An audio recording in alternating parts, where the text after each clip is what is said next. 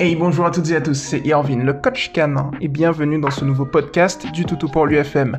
On est aujourd'hui le 27 mai 2022, si je ne me trompe pas, 15h56 à ma montre. Voilà, et je suis véritablement heureux et bien de vous accueillir dans ce nouveau podcast. Un podcast qui sera dédié aujourd'hui à Nicole. Salut à toi Nicole, merci de ta confiance. Allez, on y va, je suis impatient, vous aussi, je lis ta publi, let's go. Bonsoir. Je reviens vers vous pour avis et conseils. Pour avis et conseils. Si j'articule pas, ça va pas le faire. Nous avons adopté Bella il y a deux ans et demi, qui a aujourd'hui six ans et demi. C'est une chienne merveilleuse, très proche de nous, elle nous écoute bien, bref, a priori, elle est parfaite. Mais Bella était très et reste craintive. Elle a sans aucun doute été malmenée et même frappée dans son ancienne vie. Avec patience et tendresse, ça c'est bien, nous avons réussi à lui redonner confiance. Et elle est bien mieux dans ses pattes et a pris de l'assurance. Voire même un peu trop. Auparavant, quand on voyait quelqu'un qu'elle connaissait mais sans plus, et qui cherchait pardon, à la toucher, elle faisait un petit bond de côté pour échapper au contact. Ça fait trois fois maintenant qu'au lieu de juste s'éloigner, ce qu'elle peut faire sans souci vu qu'elle n'est pas attachée, elle se retourne et cherche à pincer. Je ne veux pas que là où la fuite était de rigueur, l'attaque devienne la norme. Il n'y a eu aucun accident, mais je voudrais inverser cette tendance avant que ça dégénère. J'aimerais qu'elle craint moins l'humain, pas qu'elle le mange, avec une magnifique photo. À toutes celles et ceux qui sont pas encore sur le mouvement de l'association Toutou pour lui, je parle bien évidemment du groupe Facebook, pour voir le, magnifique toutou euh, de, Nicole, euh, ou plutôt la magnifique louloute de Nicole. Eh bien, euh, éducation positive pour les chiens officiels entre crochettes, c'est du 6 tout pour lui. Bon, ok, pub faite, on peut enclencher. Merci Irvine cordialement. Alors, effectivement, Nicole, tu as bien raison, euh, la source est définie, donc du coup, on va pas investiguer plus. Hein. C'est-à-dire que ta chienne, elle a un comportement de peur et, bien évidemment, comme on le sait, il y a deux réactions. Soit elle va fuir, ce qu'elle faisait auparavant, ou bien soit elle décide d'aller au front directement. Et l'un comme l'autre, que ce soit la fuite ou bien euh, un comportement euh, sur la défensive, d'agressivité, tout ce que vous voulez, on aura euh, un certain degré qui va permettre d'apprécier l'intensité du comportement à un instant T. Bon. Alors, qu'est-ce que ça signifie? Ça veut dire que une chienne ou un chien qui a peur à un instant T, qui adopte un comportement de fuite à un instant T, j'insiste sur, bon, vous l'avez compris, eh bien, va avoir une intensité plus ou moins grande en fonction de son passif, en fonction de son caractère, en fonction de l'environnement. Ça peut être euh, une peur, euh, en tout cas un comportement de fuite qui est euh, très très expressif, ou bien des petits retraits par-ci par-là. C'est ça dont je parle lorsque je dis intensité. Et même chose au niveau de, des comportements sur la défensive ou d'agressivité. C'est-à-dire qu'on peut avoir des chiens qui vont effectivement être sur une défensive, mais Là où certains chiens seront juste des grognements ou des chouinements, les chouinements c'est plus la catégorie où on essaye quand même de, s'y échapper. Euh, plus les grognements, les aboiements, on voit bien qu'entre un grognement et un aboiement, euh, l'intensité augmente d'un cran. Donc on est clairement sur cette base-là. Et puis ensuite, on va avoir tous les signaux de mise en garde, c'est-à-dire que grognement, je l'ai dit, aboiement, poils qui s'hérissent, euh, et ainsi de suite. Donc du coup, que faire?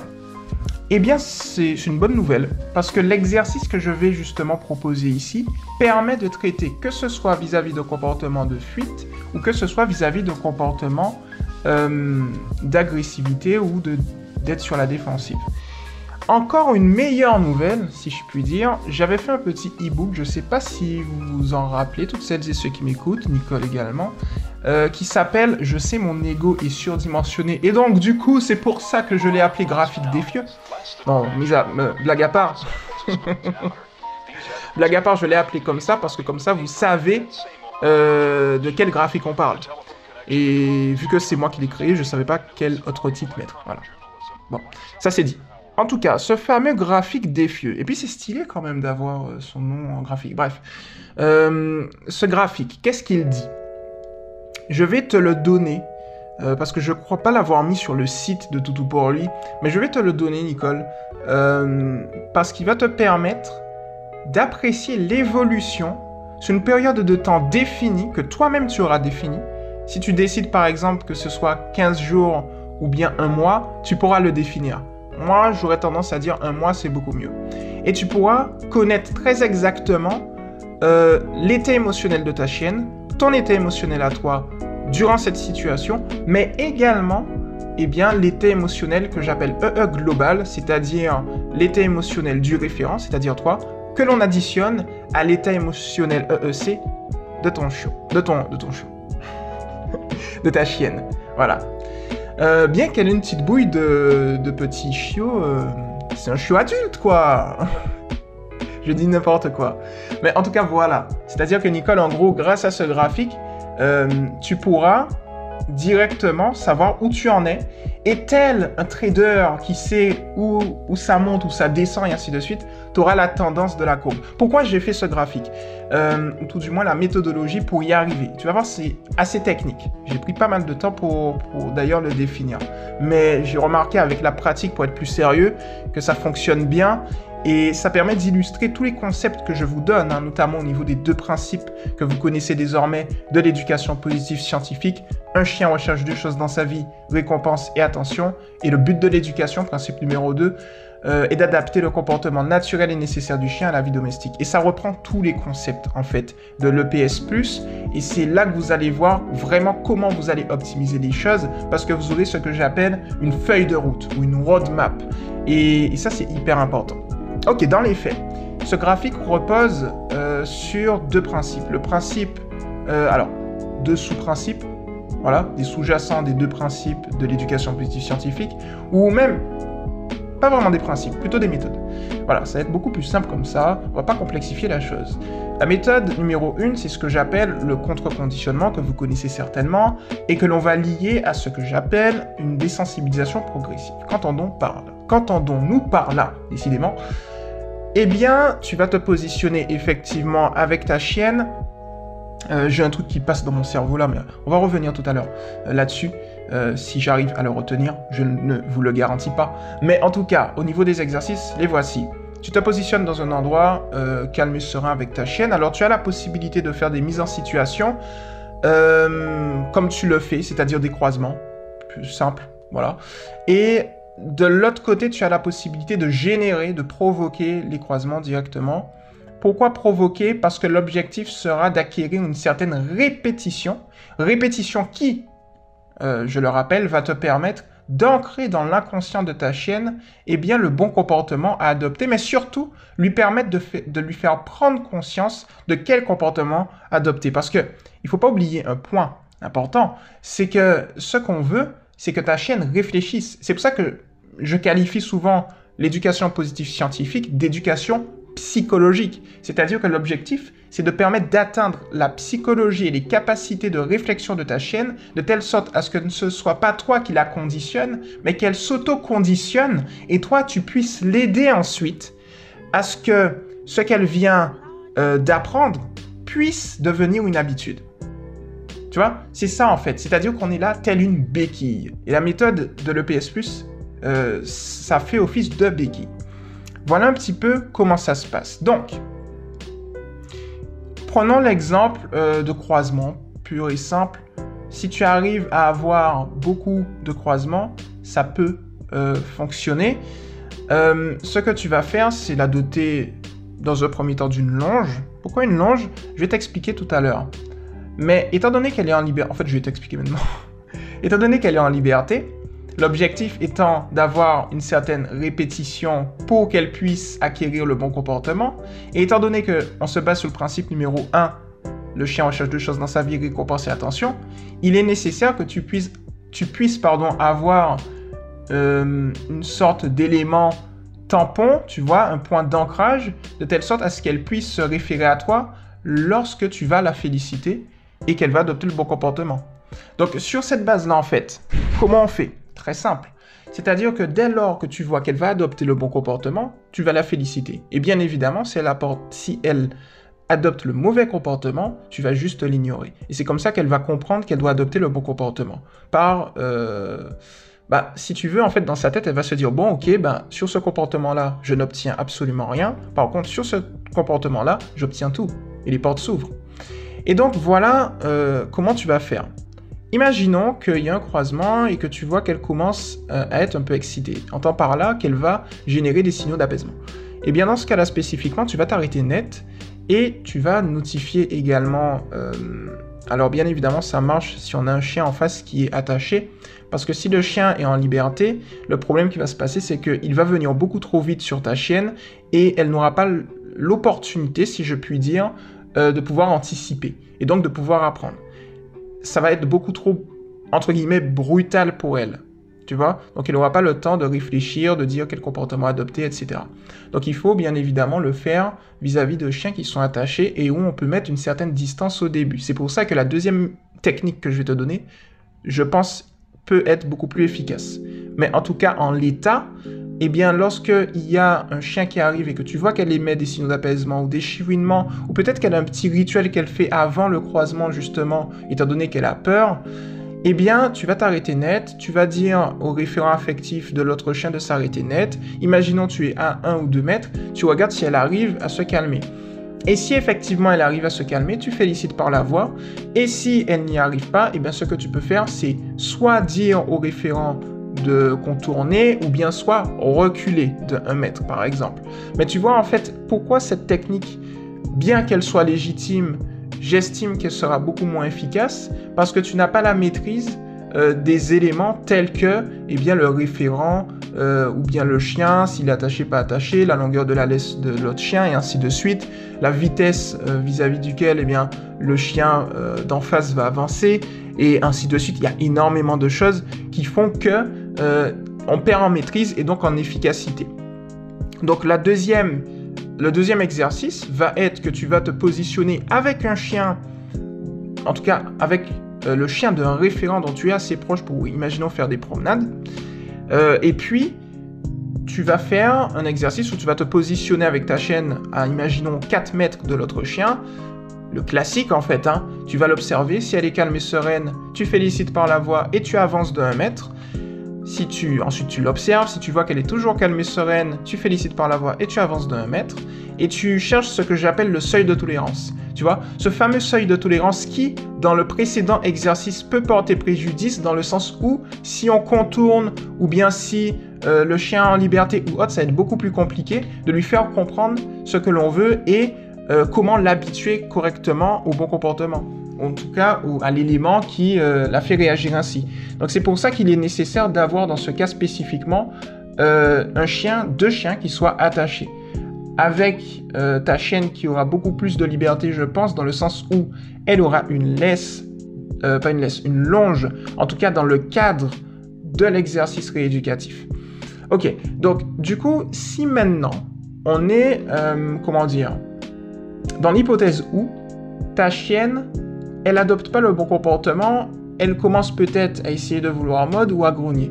Dans ce cas-là spécifiquement, c'est très simple. Tu attends, tu essayes de voir pendant une minute si elle arrive à se calmer. Si elle arrive à se calmer, tu félicites par la voix et puis tu avances d'un mètre. Et puis si tu vois qu'elle n'arrive toujours pas à se calmer, très simple, tu vas reculer, directement reculer d'un mètre et puis tu vas attendre tout simplement. Et tu vas pratiquer à une distance moindre. Tu vois?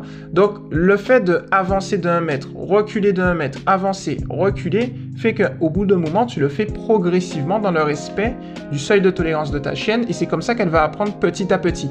Et à un moment, tu sais, elle va se dire, mais attends, là, euh, je suis dans une zone qui est calme, je suis sereine, j'arrive à gérer. Euh, j'obtiens de bonnes choses lorsque j'observe eh bien ce chien au loin.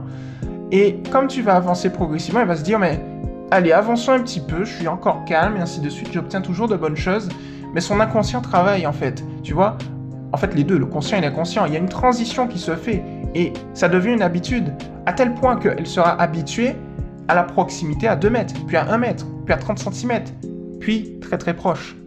Et c'est comme ça que tu vas y arriver. Donc voilà un petit peu sur quoi repose euh, eh bien, le graphique des fieux. Euh, et en fait, moi, ce que j'ai fait en plus, c'est que sur toute l'explication que je viens de te donner, euh, j'ai fait en sorte que tu puisses l'exprimer de manière euh, plus visuelle.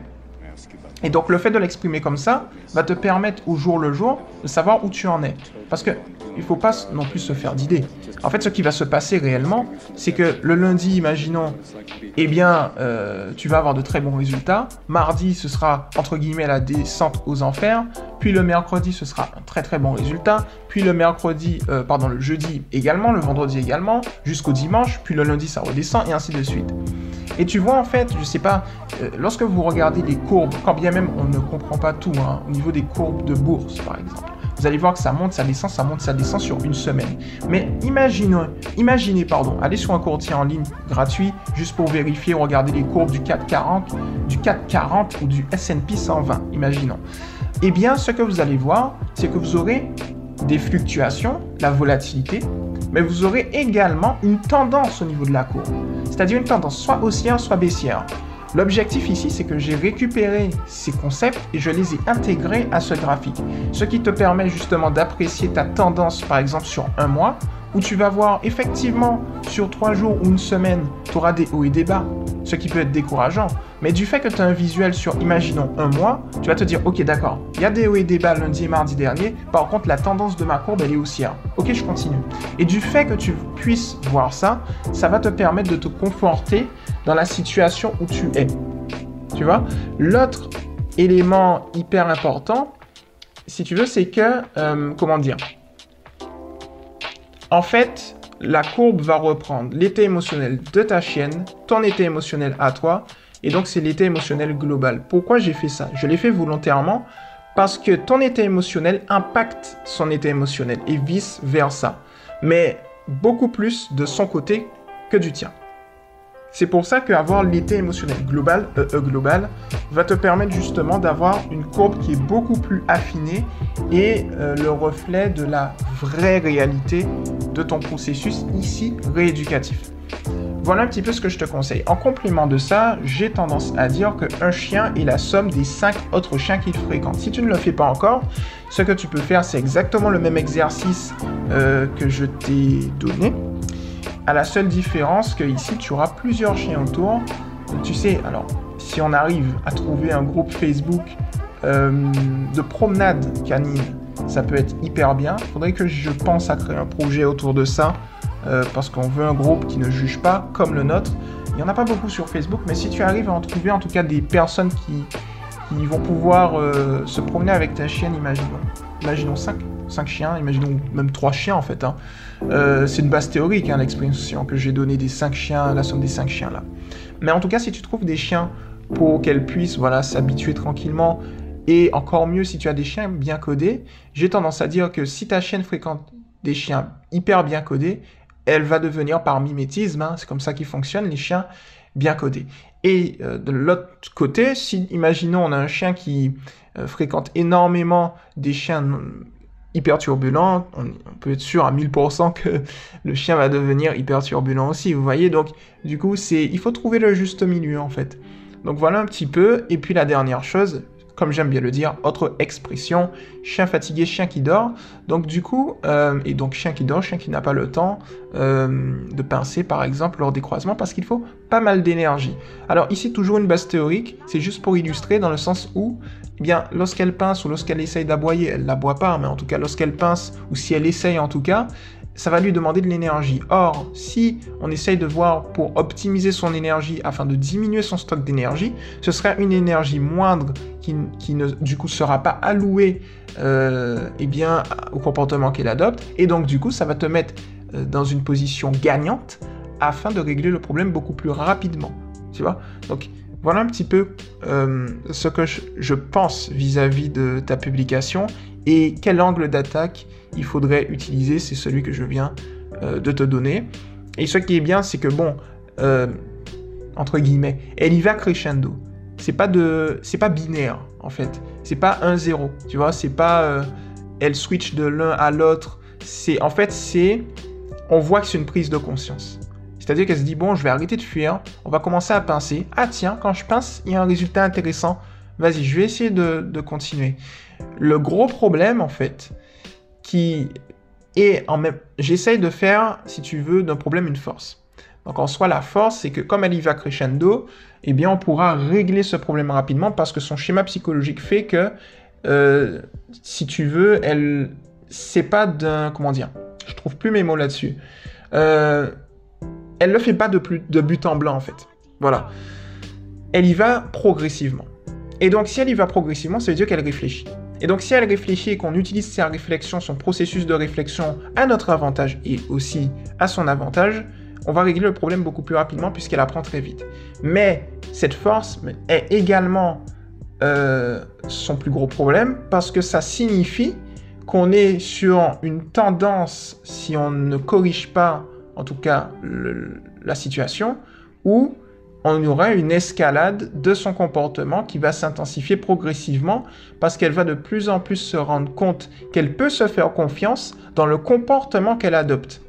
Quand bien même elle ne se fait pas confiance pour avoir confiance en l'autre chien, vis-à-vis -vis de son passif par exemple. Donc elle se fera confiance dans sa peur induisant un comportement d'agressivité. Tu vois on est, typiquement sur, cette base-là, en fait. Donc voilà un petit peu ce qui se passe et tout ce qu'il faut faire pour régler la situation. J'espère du coup, Nicole, que, ton podcast t'a plu.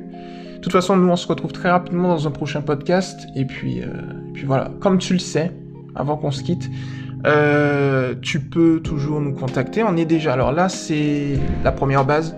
Donc, je t'ai donné les conseils à fort potentiel de personnalisation. Et ensuite, eh bien, si tu souhaites optimiser, libre à toi de le faire.